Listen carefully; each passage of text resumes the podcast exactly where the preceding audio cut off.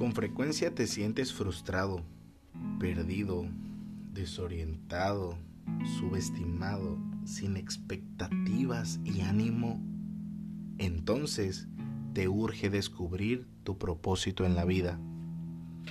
Las cosas que acabo de mencionarte son las principales señales de la falta de propósito. Por mucho tiempo experimenté todos y cada uno de esos sentimientos. Quien no conoce la razón de su existencia no sabe qué hacer, cuándo, dónde, con quienes, en pocas palabras, está perdido. Pero el propósito te resuelve la vida. Tienes que descubrirlo. Solo hasta que lo descubras entenderás por qué eres como eres. Es decir, tú no eres una casualidad, ni eres un error. Tú eres alguien especial, único, asombroso e inigualable.